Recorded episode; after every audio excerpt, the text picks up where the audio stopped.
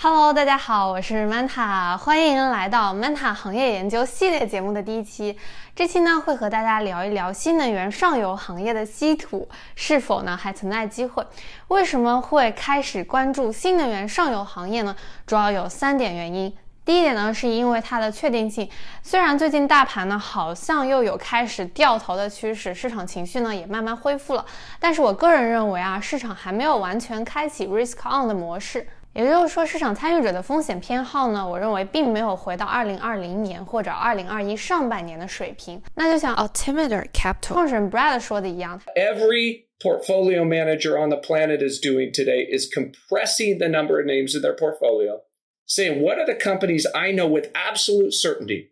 whether rates are two and a half, three and a half, four and a half, five and a half, is going to be worth more over the course of the next two to three years. That's what I want to own. 他这个意思就是说，现在市场求稳其实比求收益来的更重要，所以新能源它不管是在美国还是中国，都是一个确定性非常高的、增速很快的赛道。那新能源的下游，比如说我们都很熟悉的一些整车公司啊，电车三傻、特斯拉，他们可能会受到供应链和原材料涨价的影响，会面临盈利能力下降、收入增速不符合预期的问题。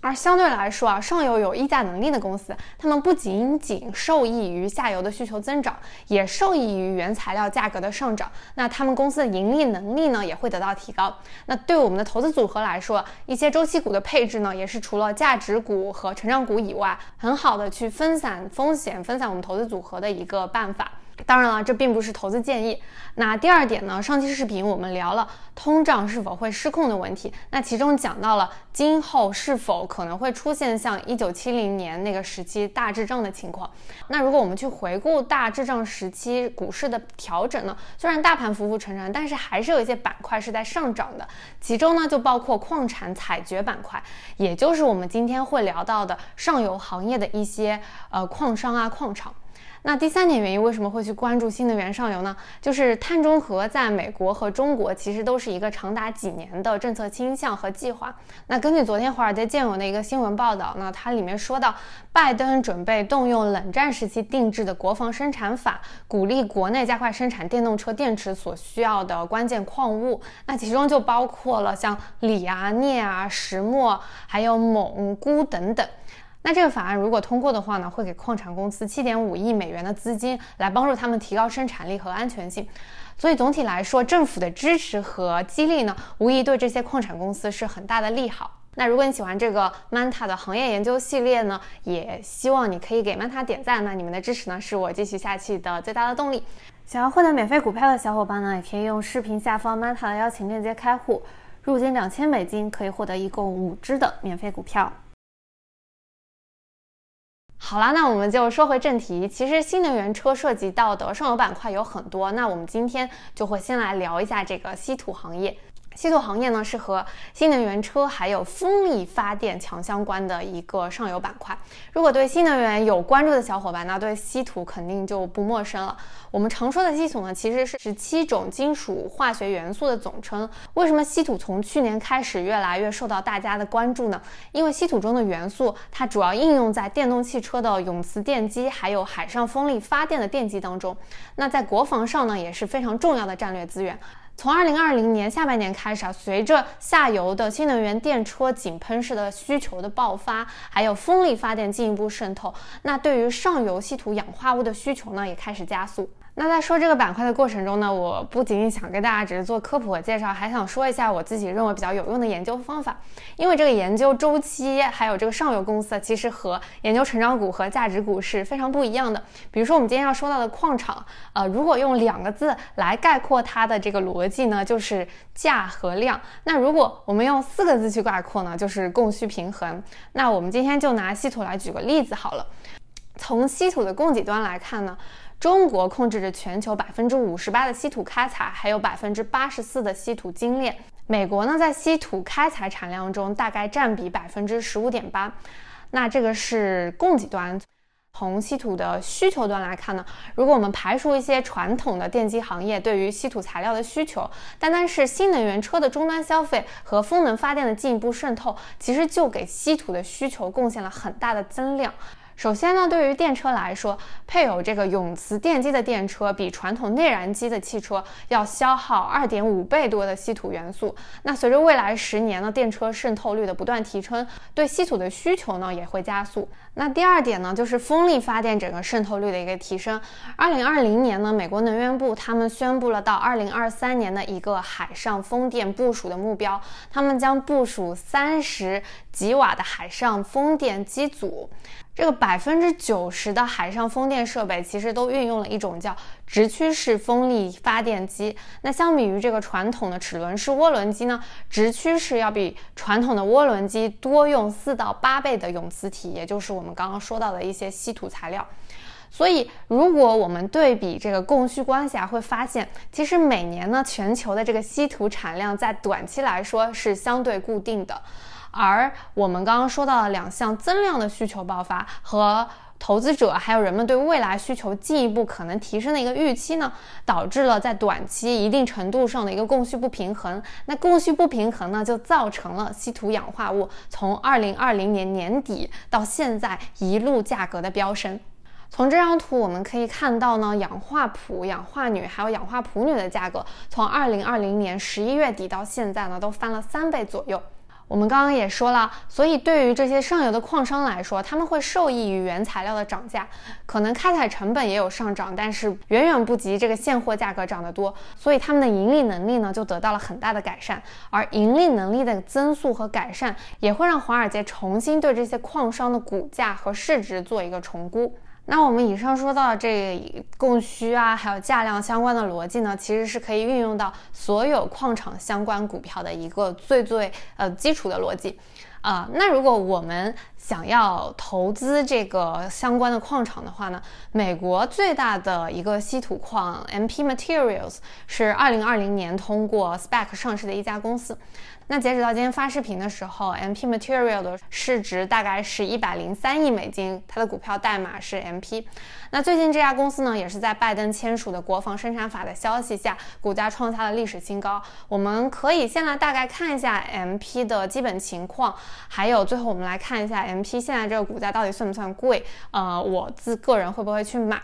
那我们刚刚说了啊，矿场的逻辑呢，用两个字来描述，就是价和量的关系。所以呢，我们先从价量关系上来复盘一下，MP 是怎么从 Spec 的发行价十块涨到了现在的五十七美金的。首先呢，就是产能上啊，MP 的产能呢，在这两年其实是没有扩产的，只是从三万八千吨上升到了二零二一年的四万两千吨。但是呢，在最新的第四季度的财报里，他们管理层说到了，MP 的储量呢是增加了百分之二十八。但是，MP 这家公司它每千克稀土氧化物的实际收入，从二零二零年的每千克三点三美金，涨到了二零二一年的七点七美金，翻了一倍多。而它的这个每克氧化物的制造成本呢，只比二零二零年稍稍上涨了百分之七左右。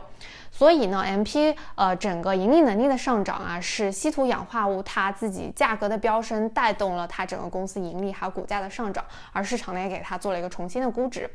那从公司的自身角度上来说，MP 的现金流是比较健康的，并且 MP 现在正在从原来只是生产和卖稀土金矿，向慢慢的向产业的中下游发展。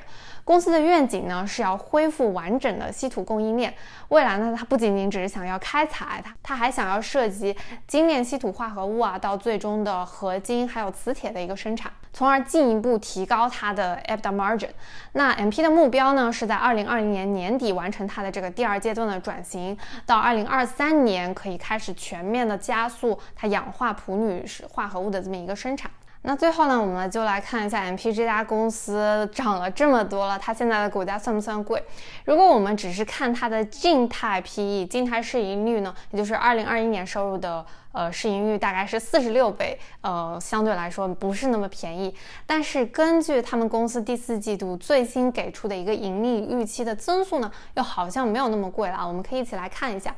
MP 公司呢，在他们最新的财报电话会议当中啊，给出了二零二二年四百五十 million 到五百 million 的一个 EBITDA 的预估。二零二五年呢，他们向中下游成功转型以后啊，他们给出了一个九百 million 到一个 billion 的 EBITDA 预估。那我个人觉得，针对他们现在大概二百二十 million 的一年的 EBITDA 来看，这是一个非常非常 bullish 的预估。按照管理层的这个预估啊，MP 的 EBITDA 增速呢，在这几年大概会达到百分之四十二左右。那 Meta 根据它现在的市值，还有它的 EBITDA，算了一下它的 PE，就是它未来的一个 PE。那它二零二年的 PE 呢，大概就来到了二十二点六倍；二零二五年的 PE 呢，就是在十一倍左右。那相对现在我们只是看它的静态 PE 四十六，就没有那么贵了。但是呢，一个非常值得注意的点是，管理层他给的这个 EBITDA 的增速的预期啊，是基于他们二月底开这个电话会议时候，氧化钋铝，也就是稀土化合物的这个现货价格一百七十三美金每千克给的，并且呢，他们假设的是接下来可能几年氧化钋铝的这个化合物的价格都是在一百七十三左右。而这个当时二月底，其实也正好是稀土氧化物现货价格非常非常高的一个高位。现在其实，呃，稀土氧化物的价格已经有所下降了。所以呢，Meta 根据现在稀土氧化物的价格呢，做了两个不太一样的假设。那假设我们就用现在就是截止到三月三十一号，氧化钋铝的价格大概是降到了一百五十二美金每千克。按照现在这个一百五十二美金呢，我和管理层的预计再做了一个预估，那它的 EBITDA 增速就会下降，呃，P 也就来到了二十五倍和十三倍左右。那如果氧化钋铝的价格接下来并不能维持那么高，可能继续下降，一直到二零二五年维持在一百一十美金每千克的话，那相对来说未来的 PE 呢就比较高了。二零二五年的 PE 呢是在十八倍左右。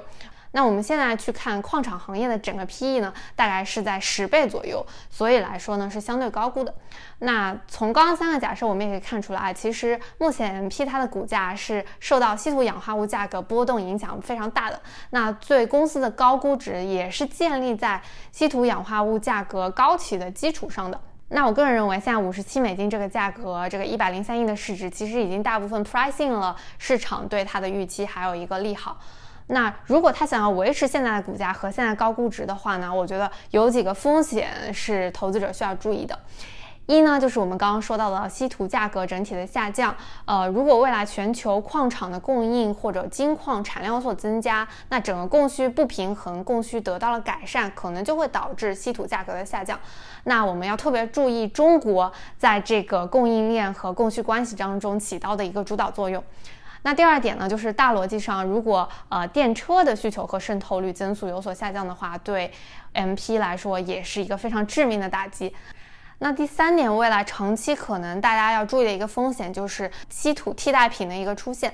一呢，是因为稀土价格过高，造成一些中低端产品，他们可能会寻找更加便宜的代替物，他们接受不了上游这么拼命的涨价。第二呢，就是目前电动车当中它使用的这个永磁同步电机的优势虽然是很明显的，但是未来不排除出现新的技术，用价格较低的稀土材料来代替这个永磁电机当中用到的铝铁硼。而且因为稀土呢是不可再生资源，所以嗯，作为下游的厂商来说，他们肯定也会不断的去。做这么一个技术突破，去寻找这么一个替代品。当然呢，我觉得这是一个相对来说较长期的风险，目前还并没有出现这样一个材料的替代品。今天呢，主要用十分钟的时间跟大家非常快速的说了这个新能源上游当中的稀土行业，希望大家可以在整个分析当中啊听懂这个矿场的逻辑，听懂新能源上游为什么会之前涨得那么好。那我也做了对 MP 这家公司大概一个估值和我的一些研究的 take away 吧，希望对大家。自己的投资有所帮助，当然所有的内容呢都不是对大家投资建议。总体来说，我认为 MP 这家公司目前的股价还是有一些些贵的，但是呢，也不排除它在接下来整个上游资产慢慢涨价的过程当中，MP 股价也继续上涨的可能性。因为我们刚刚也说了，它对稀土氧化物的价格波动是非常敏感的。那我接下来也会继续关注这家公司的一个动态，还有这家公司股价的一个情况。如果有后续呢，也会跟大家继续更新的。如果大家喜欢这个 Manta 说整个行业研究的系列呢，也欢迎给我点赞。如果你们有什么想听的别的行业，嗯，也可以给我留言，我会给大家做一个梳理，并且说一说我自己的想法。那因为这个视频的时间有限啊，那很多细节和数据我没有在视频里跟大家展开说。如果我有说的不全面的地方，或者大家觉得嗯这个地方说的不不是很对呢，也可以在评论区给我指出来。那我们下期视频再见啦，拜拜。